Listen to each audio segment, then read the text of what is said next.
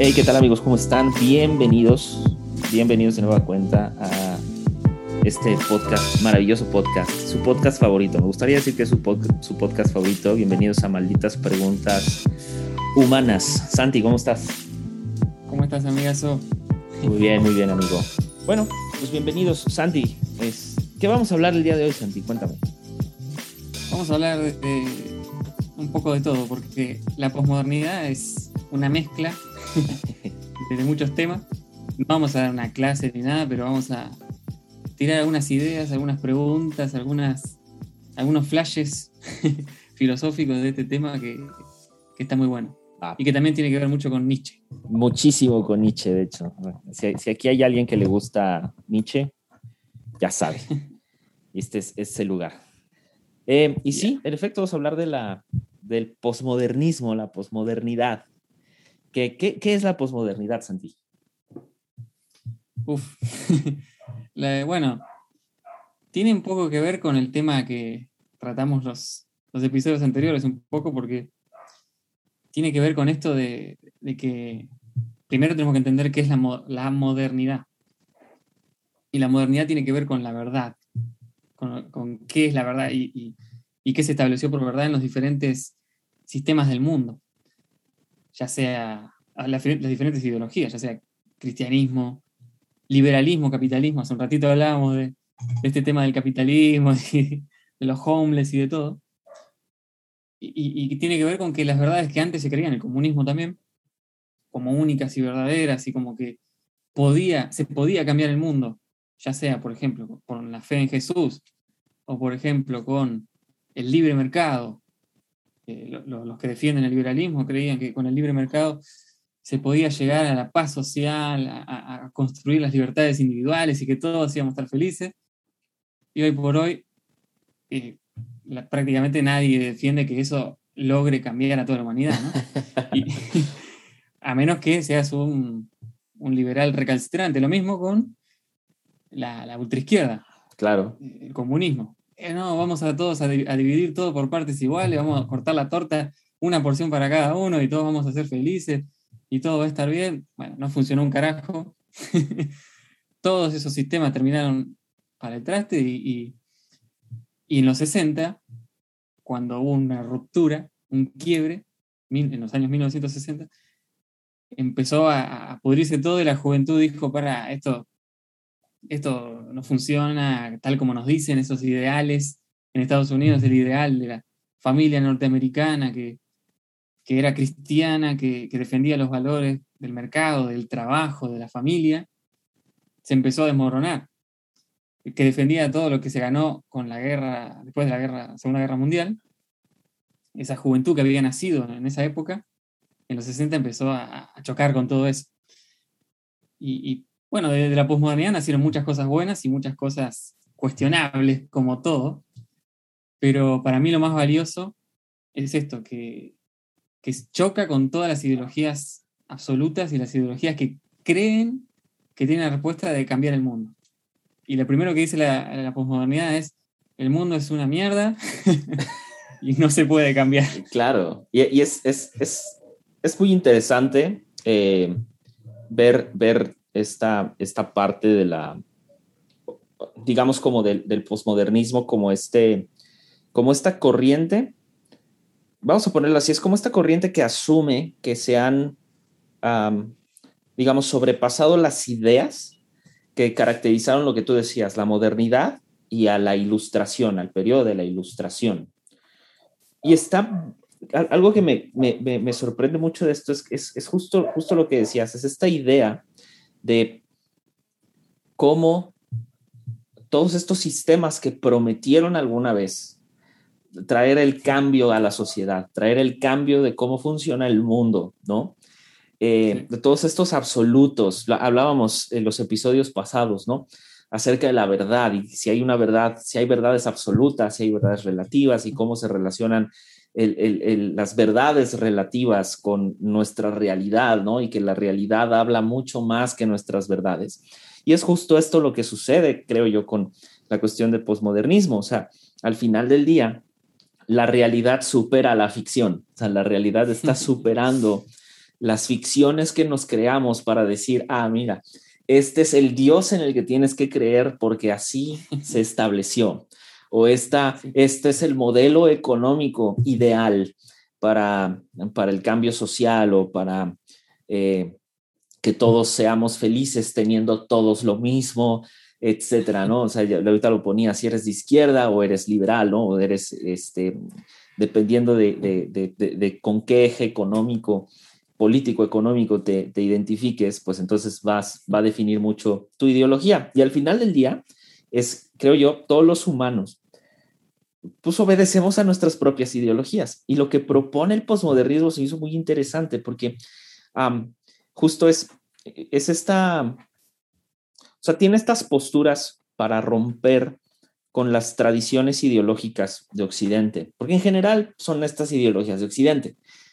Y, mantiene esta como postura crítica ante, ante, estos, eh, ante estas ideologías tan absolutas, por ponerlas así. También tienen una postura de desconfianza, o sea, que desconfían totalmente en el sistema. Es como, eh, o sea, ¿por qué? Porque literal la pregunta, ¿por qué creo lo que creo y por qué hago lo que hago? ¿O por qué hacemos lo que hacemos? Es como de las cosas, de las críticas centrales, e, e, en especial desde, desde la postura de la desconfianza. Y otra es la absoluta libertad de pensamiento. O sea, lo que ellos proponen es, no, no, no. O sea, ¿por qué tú me estás diciendo cómo yo tengo que pensar?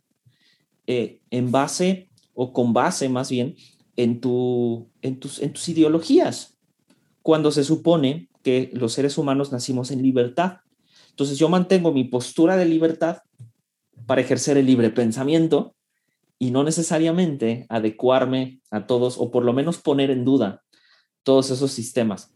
Y, y tú y yo lo hemos platicado, Santi, como que los principales, de los principales eh, pensadores postmodernos, ¿no? Que está Foucault, está Derrida, está eh, Jean-Luc Nancy, Deleuze, hay varios, ¿no? Y, y creo que me, gustó mucho. Y, y, algo, no sé qué piensas acerca de cómo de, eh, de alguna manera estos pensadores hablan de dos cosas, el, el logocentrismo y el etnocentrismo, que justo estudiando acerca del tema, me, se me hizo algo brutal.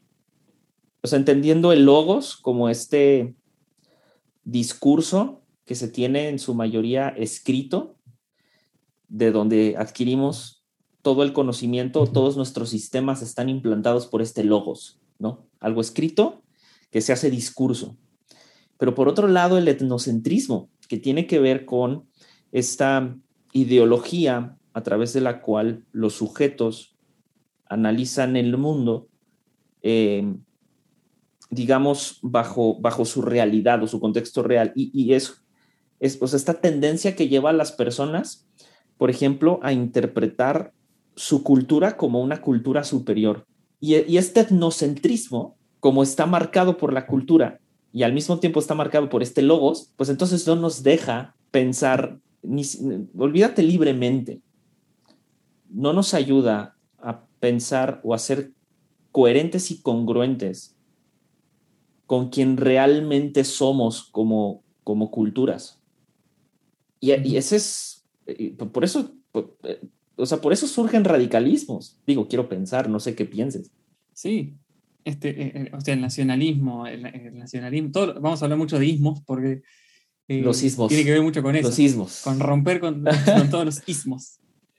Este, pero tiene que ver con eso, o sea, la, cultura de masas eh, impone un pensamiento hegemónico, un pensamiento eh, en cada país que, y en cada, bueno, nosotros hablamos, como dijiste, siempre de Occidente porque todas estas cosas tienen más que ver con Occidente que con, con Oriente, y además es lo que tenemos más fresco porque lo que vivimos, pero tiene que ver con eso también, ¿no? Eh, nuestra visión lo que dice el posmodernismo es que nuestra visión es subjetiva 100%. Mm. Y que no solo que nuestra visión es subjetiva, sino que la objetividad no existe. Lo podemos linkear con el tema de la verdad. Totalmente. Eh, eh, o sea, yo ahora, en parte, te estoy mintiendo porque no te estoy diciendo la absoluta verdad, 100%. Ah. y, tampoco puedo llegar a, tenerla. Lo que dice el posmodernismo es, está bien, vos podés decirme que el comunismo es lo mejor, que el cristianismo es lo mejor, que el budismo es lo mejor, todo lo que vos quieras. Pero todo lo que vos me digas eh, es absolutamente subjetivo y no puede llegar a ser absoluto por el simple hecho de que sos un ser finito, un ser con, muchas limitaciones. Y, a lo que lleva todo esto del posmodernismo es, bueno, entonces, si no hay una ideología ordenadora, si no hay un pensamiento ordenador, si no hay una verdad, una objetividad, entonces todo vale. Y eso, eso desató en los, 90, en los 60, desató, bueno, todo vale. Entonces, eh, podemos, no sé, tener sexo en masa, eh, eh, drogarnos hasta, hasta la sobredosis, podemos, no sé, hacer todo lo que se nos cante. En ese momento, ¿no? Como que se fue a, un extremo total. Pero si lo llevamos a, otro tipo de pensamientos, a, los valores, por ejemplo. Los valores que estaban muy, muy establecidos. O sea, hasta ese momento, y durante mucho tiempo después, casarse, por ejemplo, bueno, te casabas por amor, te casabas porque, bueno, por una cuestión eh, que tiene que ver con lo económico, que tiene que ver con un montón de cosas. Porque así tenía que ser, o sea, la, sociedad había marcado, ¿no? Eh, casarse es como un, una especie de, de target, una especie de, objetivo al que llegar en la vida, ¿no? O sea, tu, tu vida no está completa si no estás casado, ¿no? En ese entonces así se veía. Y la posmoneda dice, no, si no me quiero casar, no, no, me caso y punto. Y es más, si me caso, o, si estoy con una persona es por, eh, porque la amo, porque quiero estar con esa persona. Eh, porque yo realmente quiero. Ahí aparece también eso de yo quiero hacer lo que quiero hacer. Entonces, y rompe con eso de el yo debo hacer, mm. Que venía fuertemente eh, en ese momento. Pero la pregunta es, si todo vale, ¿cuál es el límite? ¿no? igual, el, posmodernismo fue logrando, o sea, la posmodernidad fue logrando varios avances, por ejemplo, yo me puedo casar, yo elijo con quién casarme. Después, matrimonio igualitario, o sea, avanza la, ideología ahí. No solo eh, yo me puedo casar con, la mujer que quiera, me puedo casar con cualquier ser humano que yo quiera. Entonces, el día, perfecto, un avance más social. Pero ahora, después que viene, o sea, el día de mañana, no lo digo, o sea, yo estoy a favor del matrimonio igualitario, quiero que quede claro. Por dos, igual. Lo digo, el día de mañana, por ejemplo, solamente estoy flasheando. Yo me quiero casar con mi perro. ¿Quién me va a decir el día de mañana que yo no tengo derecho a casarme con mi perro y que me case un caballo? Un caballo que sea cura. Eh, entonces, ¿hasta dónde llega el límite? ¿Qué sé yo? Y, es que, sí, y es, y es que justo este es, este es, como tú decías, o sea, el pensamiento postmoderno o sea, ha logrado avances no solo sociales, sino yo creo que también en otros sentidos. Eh, en, su, en su mayoría, como dices, ah, va, erradicando los ismos, o por lo menos los va replanteando, aunque sea. Pero, como tú dices, el, problema, creo yo, del, del, posmodernismo es este, precisamente de hasta dónde, o sea, hasta cuál es el límite, o sea, hasta dónde em, puedo yo estirar la liga y decir qué está bien y qué está mal. Porque al final el que está bien y el que está mal es, pues es que depende de qué cultura estés hablando. Depende desde dónde lo estés viendo, ¿no? Volvemos al mismo ejemplo que ponías, que es, insisto, un ejemplo muy, o sea, los, los ejemplos que aquí ponemos es, la verdad son a veces un poco exagerados, pero pueden llegar a suceder. que pues me quiero, me quiero casar con mi caballo, ¿no? O sea, yo tengo un caballo me quiero casar con él. No nos vayamos muy lejos. O sea, hubo un emperador romano que nombró a su caballo este, o sea, parte de la política, me explico, o sea, lo, nombró casi jefe de Estado, o sea, eh, entonces es, pues, ¿hasta dónde, no? Y, y lo interesante de esto es que...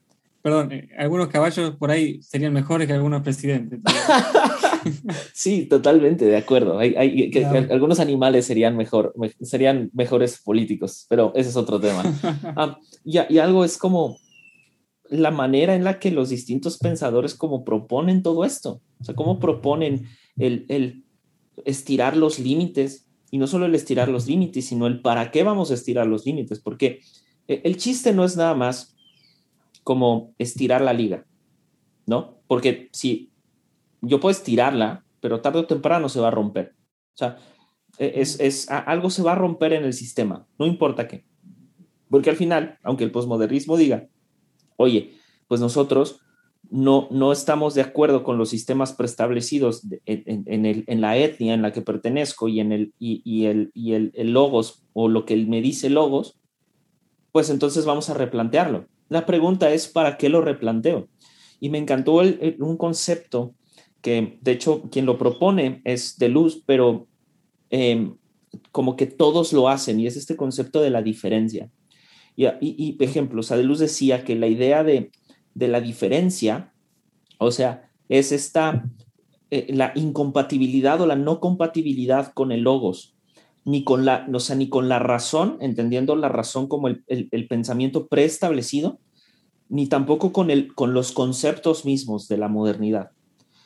¿Por qué? Pues porque la diferencia, por su concepto, pues es diferente, valga la redundancia, o sea, es, es diferente, y como es diferente, no encaja en el sistema. Derrida, por ejemplo, decía, eh, él no hablaba de la diferencia, él hablaba de la negatividad absoluta. Él decía que eh, la negatividad no vista como eh, desde afuera del sistema o que no surge desde afuera del sistema, que la negatividad no está en contra del sistema, sino que la negatividad surge dentro de los sistemas con el propósito de deconstruir los sistemas. La famosa palabra de construcción de ahí viene.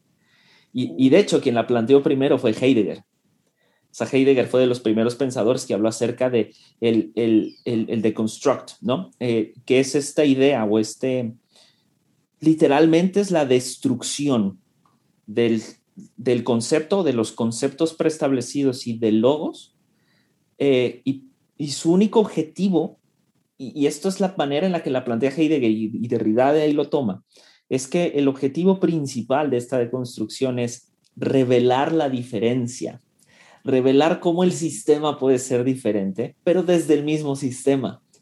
Y, todo esto con un solo propósito, establecer coherencia entre la realidad y los sistemas preestablecidos. Porque volvemos a la parte que hablábamos acerca de la verdad en los episodios pasados, acerca de que, pues si la verdad es subjetiva, o sea, si la verdad es relativa, no hay absolutos, ¿qué me hace pensar que los sistemas que tenemos son absolutos? Y volvemos al tema de los ismos, ¿no? Los ismos, estos sistemas, o sea, estas ideas que nos han sido plantadas. Y tenemos los otros tres pensadores, ¿no? O sea, bueno, otros dos, por, citando a Foucault y a, Jean-Luc Nancy. Eh, Foucault, por su, por su parte, él hablaba, por ejemplo, del estructuralismo, ¿no? Él decía que pues las estructuras sociales creadas, que es lo que, lo que estabas hablando, pues producen significados en nuestra vida, ¿no? Producen significados dentro de la cultura. Y justamente él decía que estos, este estructuralismo, él combatía este estructuralismo, y él, él decía que, o sea, estos estructuralismos es, son producto de un conocimiento formado y modificado desde una posición de poder. Es decir, todo lo que tiene posición de poder es quien ejerce sobre mí la manera en cómo vivo, la manera en cómo me conduzco en la vida, el, el, modelo capital en el que estoy, dependiendo del país en donde esté, todo eso viene desde una posición de poder. O sea, las ideologías religiosas, todo viene de una posición de poder. Por lo tanto, como es una estructura, hay que combatirla, porque hay límites y el chiste, del, el chiste es combatir esos límites. Y Jean-Luc Nancy, por su parte, él hablaba de la, de, la, de la comunidad desbordada. Él decía, o de alguna manera, deconstruye, por ponerlo así, o sea, el concepto de lo que hoy entendemos como comunidad, que es esta, digamos, sociedad totalmente entregada a, a una búsqueda desesperada de un sistema totalitario, sea, de un sistema que me solucione todo, un sistema donde yo ya no tenga que pensar, sino solamente ser parte de él y fluir con la corriente, fluir con el sistema. Y ah, él, menciona esto como el final del sentido, y es esta idea de que él dice que el final de la modernidad, vas, o sea, el final de la modernidad, o más bien no el final de la modernidad, sino la modernidad va a tender a la globalización, o la globalización es un producto de la modernidad. Y por tanto, este, este destino final de la humanidad es una homologación de todos los sistemas. Es decir, al final del día, no importa en qué país estés, no importa a qué sociedad pertenezcas, todo va a ser un mismo sistema. Y Jean-Luc Nancy lo que proponía era eso. O sea, el chiste es encontrar esa diferencia. Y este es un concepto que todos tienen. Y citando al último, ya para, para, para callarme, está Nietzsche. Y curiosamente Nietzsche no es, no es posmoderno.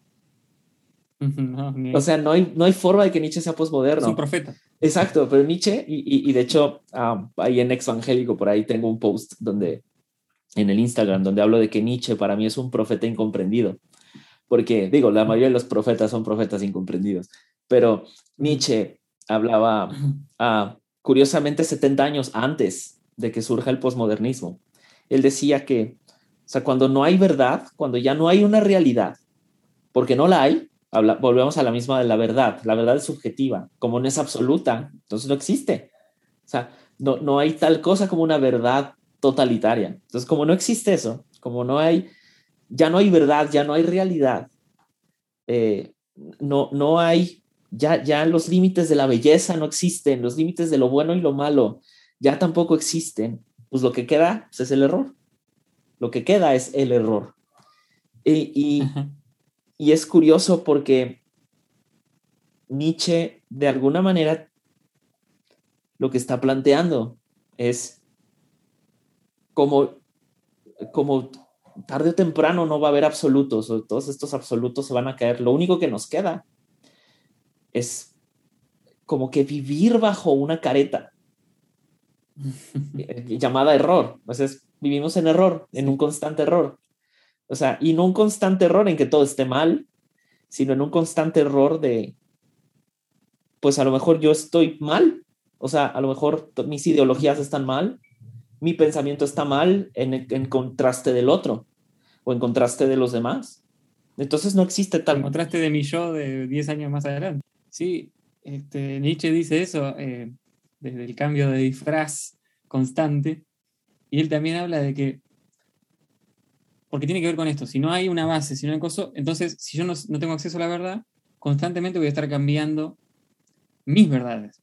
Entonces él dice, si no hay una verdad, ¿qué estoy buscando si busco la verdad? Eh, nunca la voy a encontrar. Entonces la vida es estar bailando y danzando entre diferentes puntos de vista del mundo, entre diferentes ideologías, entre diferentes formas de pensar. Como dijiste, no hay verdad absoluta, no hay belleza. Entonces solo queda jugar entre, entre ideologías, ¿no? Bueno, la vida de Nietzsche es un poco eh, como así, como bizarra. Pues, de, por sí fue muy caótica su vida, pero sí. Es muy caótico, o sea, el pensamiento es caótico. Para mí, o sea, mentalmente o filosóficamente es maravilloso, es un fuegos artificiales en mi cerebro, pero vivirlo, yo creo que vivirlo te va, te va, qué sé yo, es una vida, un estilo de vida complejo, ¿no? Sí, o sea, digo, pensando mucho en, Nietzsche y, como este profeta eh, moderno tirándole a la, a, la posmodernidad. O sea, es, es, es como que Nietzsche de alguna manera anticipó que todo, todo en la vida, todo en la vida tiene una fecha de vencimiento. O sea, todo tiene una fecha de caducidad. O sea, los, los, los gobiernos que hoy tenemos tienen fecha de caducidad. O sea, ya tuvo, por ejemplo, fecha de caducidad, si lo ponemos. O sea, hace, literalmente hace menos de 100 años las mujeres no podían votar en sus países, ¿no? Por lo menos en Latinoamérica. O sea, la mujer no podía involucrarse en la política hace menos de 100 años. Y en un, en un breve tiempo eso cambió. O sea, tuvo, tuvo caducidad ¿no? La idea de que la mujer no se puede involucrar en, ciertos sistemas. Tuvo fecha de caducidad también, ¿no? O sea, la lucha feminista, por ejemplo, es, es, este, es esta anticipación de una caducidad del machismo. O sea, porque tarde o temprano se tiene que acabar. Eh, y, todas estas, todos estos como, no, no, quiero llamarlos movimientos sociales, porque, o sea, sí lo son, pero también hay una ideología detrás y al mismo tiempo también hay, hay un resentimiento detrás. Y para mí la posmodernidad es o el pensamiento posmoderno. Es justo eso. O sea, es justo esta inconformidad de decir, he vivido atado durante muchos años a un sistema que alguien me dijo que así tiene que ser. Y volvemos a la parte de la realidad, ¿no? Pero mi realidad excede estos sistemas. O sea, mis dudas, mi mente, la manera en cómo proceso las cosas, está excediendo estas verdades que me impusieron.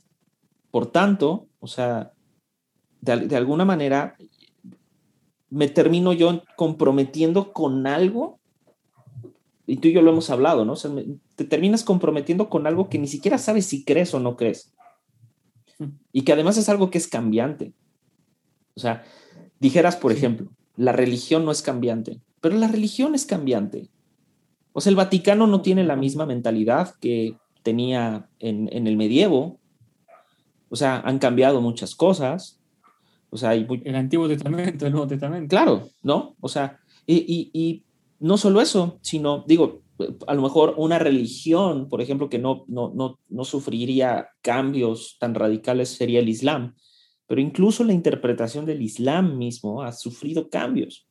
Me estoy metiendo, por ejemplo, en el rollo de la religión, pero si nos metemos en el rollo de las economías, pues ya nos dimos cuenta que, o por lo menos apenas medio nos estamos dando cuenta que el sistema capitalista es totalmente amoral en un, y contradictorio en muchos sentidos a, lo, a los derechos humanos que hemos peleado, ¿no?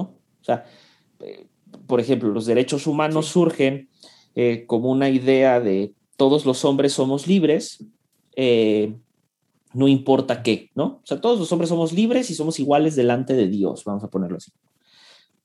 Pero de pronto salió alguien, dijo, bueno, sí, pero los negros no. Ah, o sea, pero ¿y por qué no? Bueno, no, pero por, ciertas características o por ciertos, ciertas ideologías que se tienen en ese entonces. Sí, todos los seres humanos somos iguales, pero las mujeres no. Y, y entonces dimos toda una cátedra de por qué las mujeres no. Entonces, sí, me explico, o sea, y eso se ha ido modificando con el tiempo. Esas son las pruebas tangibles de que todo tiene fecha de caducidad. Y, Nietzsche de alguna manera lo propone así. Es, o sea, insisto, lo que decías, es vivir bajo estas, danzar en esta vida con distintas caretas o distintas máscaras, en el entendido de que yo puedo cambiar de máscaras dependiendo de cómo el conocimiento me es revelado o dependiendo de las circunstancias o el momento, la realidad en la que me encuentre, ¿no? Y, ese justamente es el sentido de la posmodernidad, es decir, ayer era racista, ahora no lo soy, por ejemplo. Sí, podemos ahí encontrar un, un problema, si pudiéramos debatir con Nietzsche. Ojalá. o Invitamos a Nietzsche. Ojalá. Invitamos a un moderno, bien moderno, que fue Marx. Por ejemplo. Marx, que creía en la verdad eh, al mango, pero también era un, deconstructor de, del sistema. Él decía, o sea, el mundo, eh, él dijo, la filosofía no, ya no tiene solamente que pensar e interpretar el mundo. El mundo hay que transformarlo, hay que cambiarlo, hay que romper todo y construirlo de vuelta. Y en eso choca, porque Nietzsche dice, no, porque lo que vos vayas a construir también va a ser una porquería, básicamente. y, si tuviéramos un diálogo ahí, yo creo que Marx le diría que el problema que tiene, si pudiera analizar la posmodernidad, el problema que tiene la posmodernidad, es que no. es un poco efímero eh, la idea de cambio, porque vos vas cambiando constantemente, mm. pero no te comprometes con nada. Entonces, no te comprometes, por ejemplo, con una transformación profunda de la sociedad. Por eso creo que, la posmodernidad fue muy funcional. Eh, en un principio quizá no tanto, porque había mucho movimiento en ese momento, en los 60 y 70, de, transformación de la sociedad, las izquierdas de ese momento, eh, con muchas ideas transformadoras, pero después se apagó, ¿no? Porque justamente fueron, se fue transformando muy rápido, fue muy efímero y, se fue. Entonces terminó siendo funcional al desarrollo del capitalismo. Mm. Eh, si, si, vemos en la historia, justamente en los 60, 70, ese cambio tan fuerte, donde parecía, si lo vemos en perspectiva, que, el socialismo, eh, la izquierda, estaba creciendo un montón en, la juventud, en todos lados. en los 80 vemos como que se apagó, como si fuera la resaca de, toda la joda.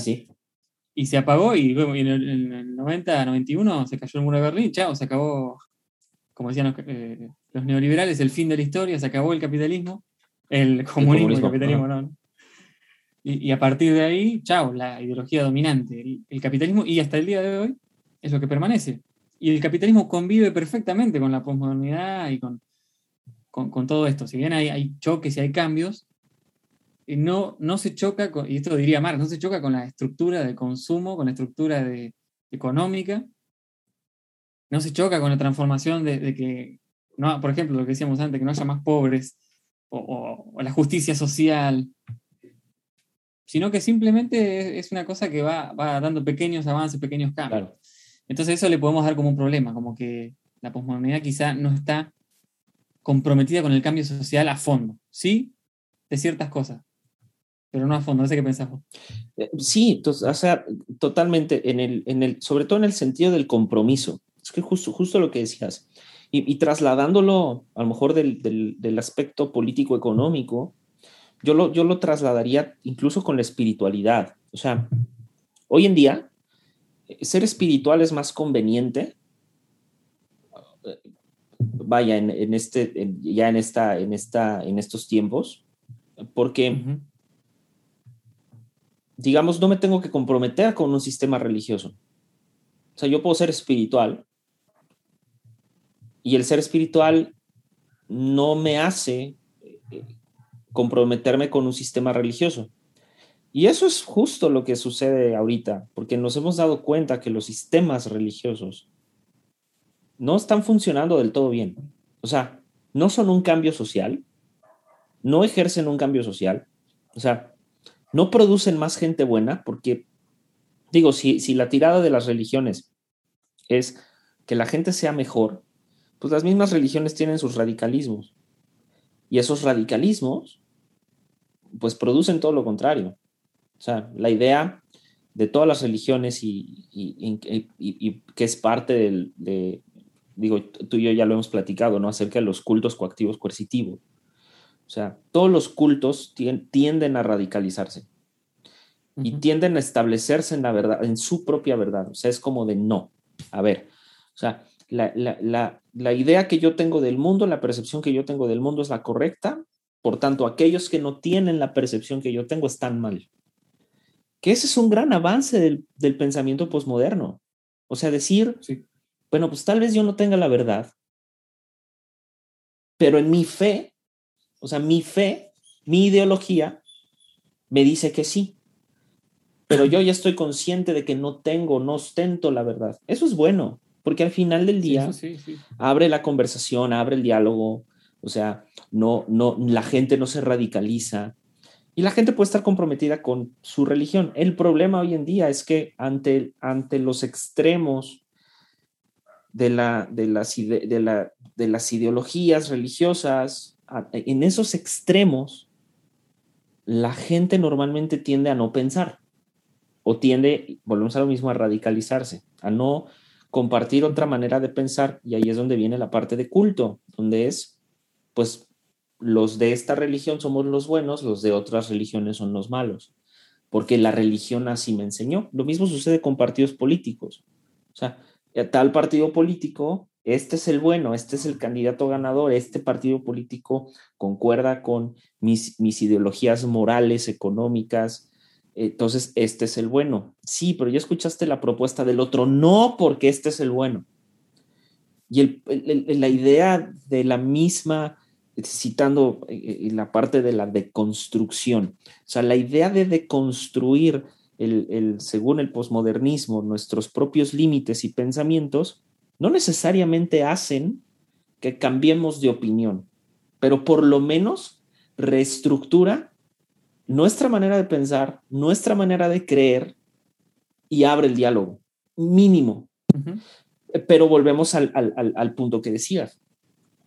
El, producto radical del posmodernismo pues es la falta de compromiso.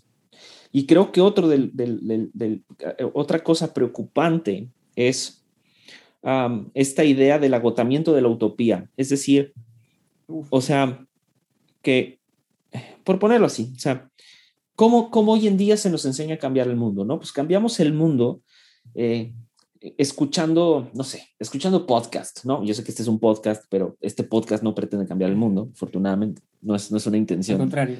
Sí, no, no. Arruinarte la Arruinarte la vida un poco, sí, tú que nos estás escuchando, pero, o sea, este agotamiento de la utopía es este. o sea, vamos a la idea de cambiar el mundo.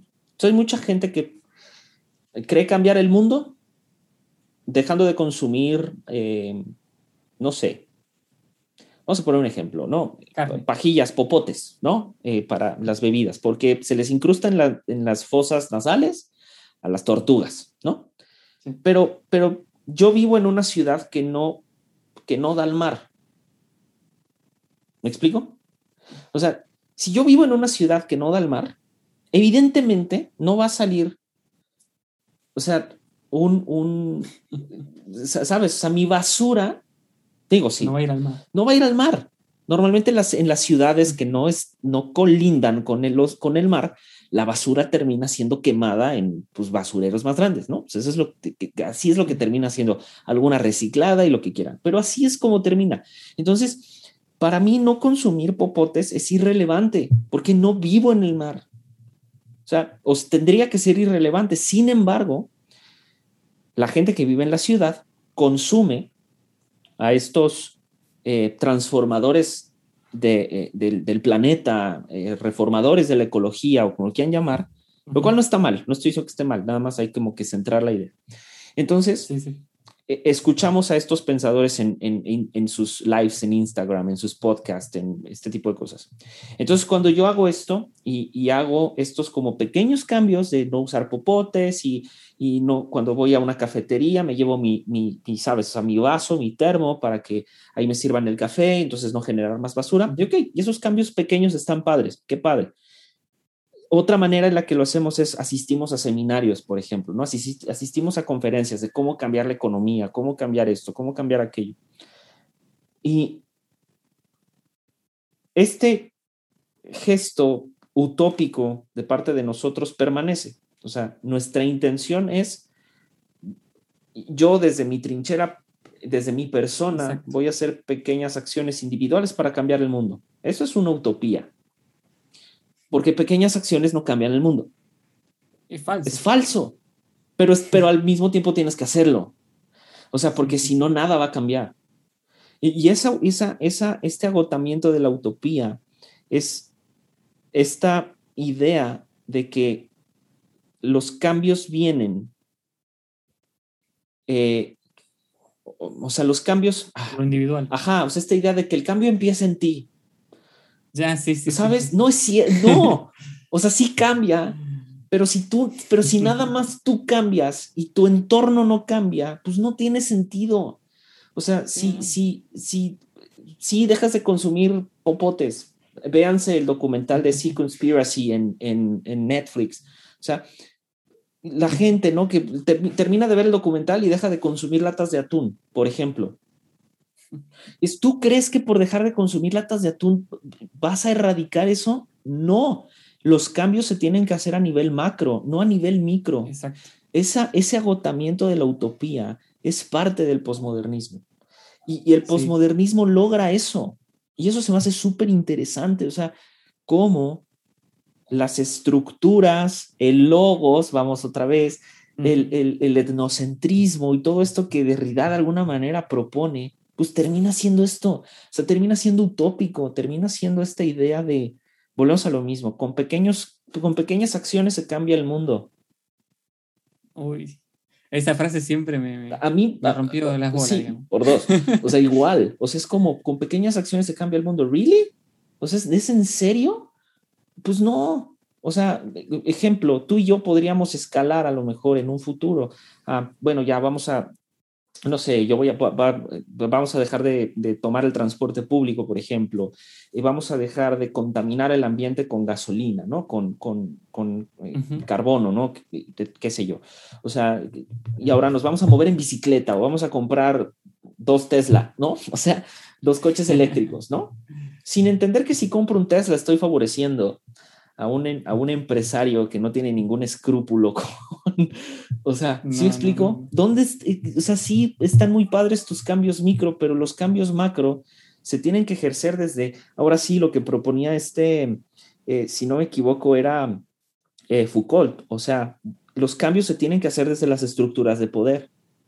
Exacto. Entonces, seguimos viviendo en una, de manera utópica.